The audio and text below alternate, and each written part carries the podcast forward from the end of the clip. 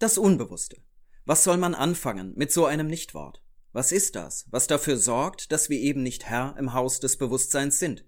Sind jedem Menschen andere Dinge unbewusst oder teilen wir sogar Inhalte mit allen Menschen gleichermaßen? Wie ist es aufgebaut, dieses Unbewusste, und wieso wissen wir überhaupt etwas davon, wenn es doch unbewusst ist? Diesen und weiteren Fragen widmen wir uns gleich, nach dem Intro.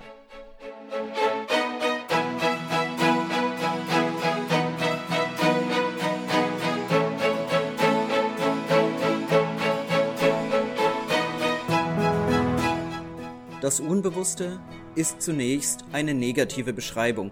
Sie drückt ja lediglich aus, dass da etwas nicht bewusst ist. Diesem unbewussten Innenraum der Psyche eine Struktur zuzuordnen fällt schwer. Die Inhalte sind nämlich nicht so ohne weiteres auf das Ich bezogen, sonst wären sie ja bewusst. Also kann meist nur näherungsweise oder indirekt auf Inhalte und Struktur des Unbewussten geschlossen werden. Erkenntnis des Unbewussten bedeutet hierbei anzuerkennen, dass es eine Dynamik gibt, die den Menschen beeinflusst, deren Wirkmechanismen aber schwer zu erkennen sind. So wie man sich eine Tagwelt des Bewusstseins vorstellen kann, kann man sich auch eine nokturne, eine Nachtwelt des Unbewussten vorstellen. Und diese begegnet uns zuweilen in Träumen, aber auch in Fantasien, künstlerischen Gestaltungen, Mythen, Märchen und Legenden. Die Vorstellung des Unbewussten hat eine lange Geschichte in der Philosophie, wie etwa bei Plotin, Leibniz, Schelling, Herbart, Carus oder Bachhofen, nicht zuletzt auch bei von Hartmann oder Nietzsche.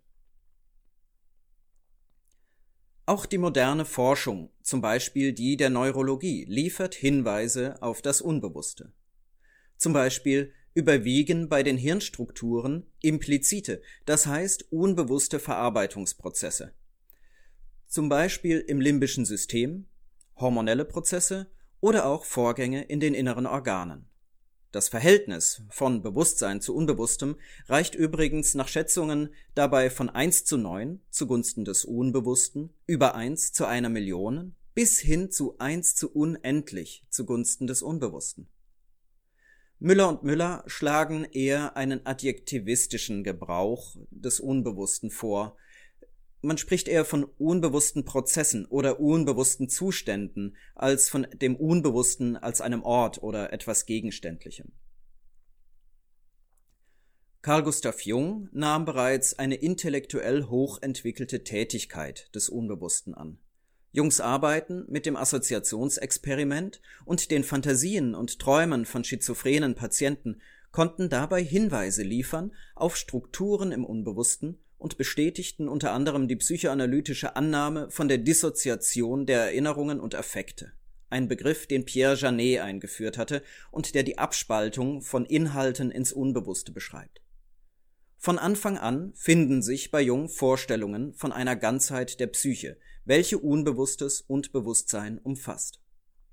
Das Unbewusste ist für die analytische Psychologie dabei gewissermaßen das Spielfeld, auf dem sich zusammen mit dem Bewusstsein alle Vorgänge abspielen, die Wechselwirkungen zwischen dem Ich und dem Unbewussten, die Komplexe, die Archetypen, das Selbst, Individuation, sie alle sind auf ihre Weise Ausdifferenzierungen des Unbewussten. Jung ging von einer Analogie zur biologischen Evolution aus, einer phylogenetischen Erbschaft der Psyche des Menschen. So wie der Mensch biologisch ein stammesgeschichtliches Erbe in sich trägt, so trägt er auch ein psychisches, stammesgeschichtliches Erbe in sich. Die Grenzen zwischen Psyche und Physis sind mit diesem um das kollektive Unbewusste erweiterten Begriff des Unbewussten auch nicht scharf gezogen, da in Analogie zu Vorstellungen der spirituellen Alchemie Jung davon ausgeht, dass die Welt ein Unus Mundus sei, eine Einheitswirklichkeit, bei der Körper und Psyche verschiedene Seiten einer Medaille darstellen. Hier findet sich übrigens eine Parallele zum Advaita Vedanta aus der indischen Philosophie oder dem Buddhismus mit seiner Vorstellung von der Einheit von Nirvana und Samsara. Beide gehen also ebenfalls von einer Einheitswirklichkeit aus und vertreten keinen Dualismus von Leib und Seele.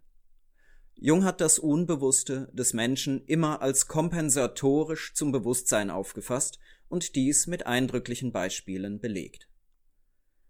Kritisieren lässt sich aber auch, dass Jung und Nachfolger durchaus entgegen ihres empirischen Anspruchs gelegentlich die Grenzen zur metaphysischen Spekulation überschritten haben, etwa bei ihren Gedanken zur Synchronizität, dem Unus Mundus oder dem Psychoiden. Schauen wir uns jetzt einfach einmal anhand einer Grafik an, wie man die Strukturmerkmale des Unbewussten nach Jung darstellen kann. Stellen wir uns ein Meer vor mit einer Oberfläche und einem Grund. Aus dem Meer ragt eine Insel heraus, und wie wir wissen, Inseln sind Gebirge, die am Meeresgrund ihren Ursprung nehmen und aus der Oberfläche gewachsen sind. Diese Insel ist unser Bewusstsein, die Tagwelt des Ich. Das meiste an dieser Insel ist unter Wasser, also nicht direkt sichtbar. Das, was unter Wasser zur Insel gehört, ist das persönliche Unbewusste. Noch weiter unten am Grund, da wo die Insel aus dem Meeresboden erwächst, befindet sich das kollektive Unbewusste, in der Grafik abgetrennt durch die gepunktete Linie. Schauen wir uns zuerst das kollektive Unbewusste an. Aus ihm erwächst psychisch das Individuum mit seiner unbewussten und bewussten Psyche. Das kollektive Unbewusste ist in der Vorstellung der analytischen Psychologie nach Carl Gustav Jung das allen Menschen gemeinsame psychische. Es wirkt von Beginn an sowohl in der stammesgeschichtlichen als auch in der individuellen Entwicklung des Menschen. Das kollektive Unbewusste ist dem Bewusstsein durchaus teilweise und zu bestimmten Gelegenheiten fassbar.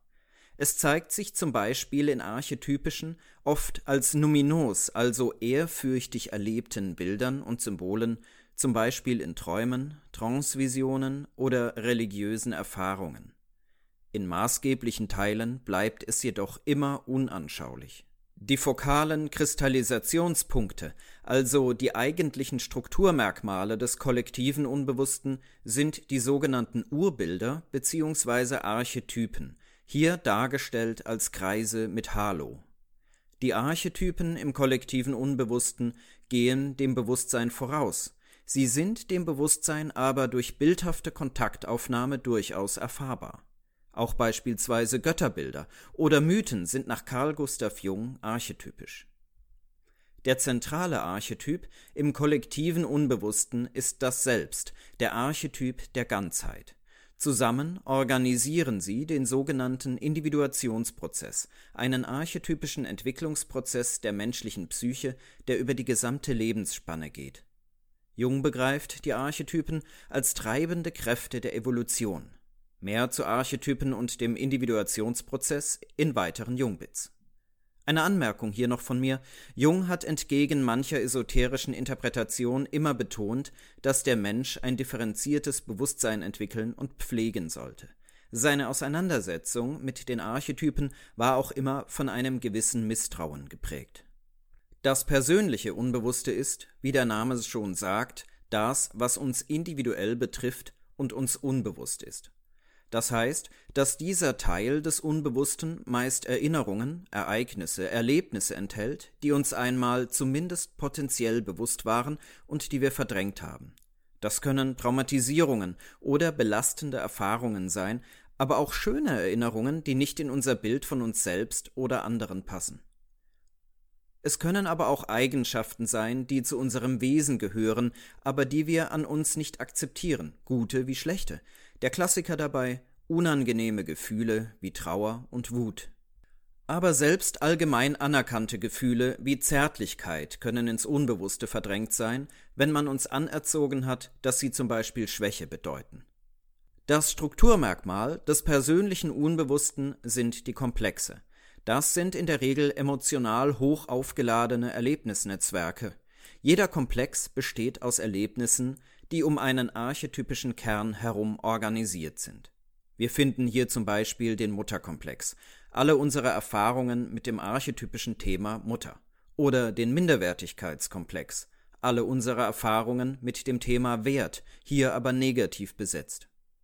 Wir können also festhalten, das Unbewusste ist mehr prozesshaft als etwas Dingliches, zumindest wenn wir nicht in metaphysische Spekulation einsteigen wollen. Es lässt sich anhand von Symbolen und bildhaften Gestaltungen der Psyche erfahren, ob in Kunst, Vision oder im Traum. Es scheint zum Teil persönlich unbewusst zu sein, also die Ebene der Komplexe und zum Teil kollektiv unbewusst, also die Ebene der Archetypen betreffend. Das Individuelle und das Kollektive gehen im Menschen ineinander über. Diese beiden Teile setzen wir nun also mit den nächsten Jungbits fort, den Komplex und den Archetyp. Ich danke Ihnen fürs Zuhören und bis zum nächsten Mal.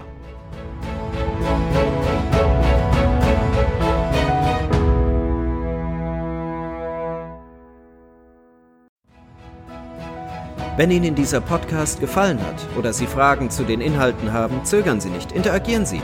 Schreiben Sie eine E-Mail an karljunkast.gmail.com. Abonnieren Sie und hinterlassen Sie gegebenenfalls ein Like.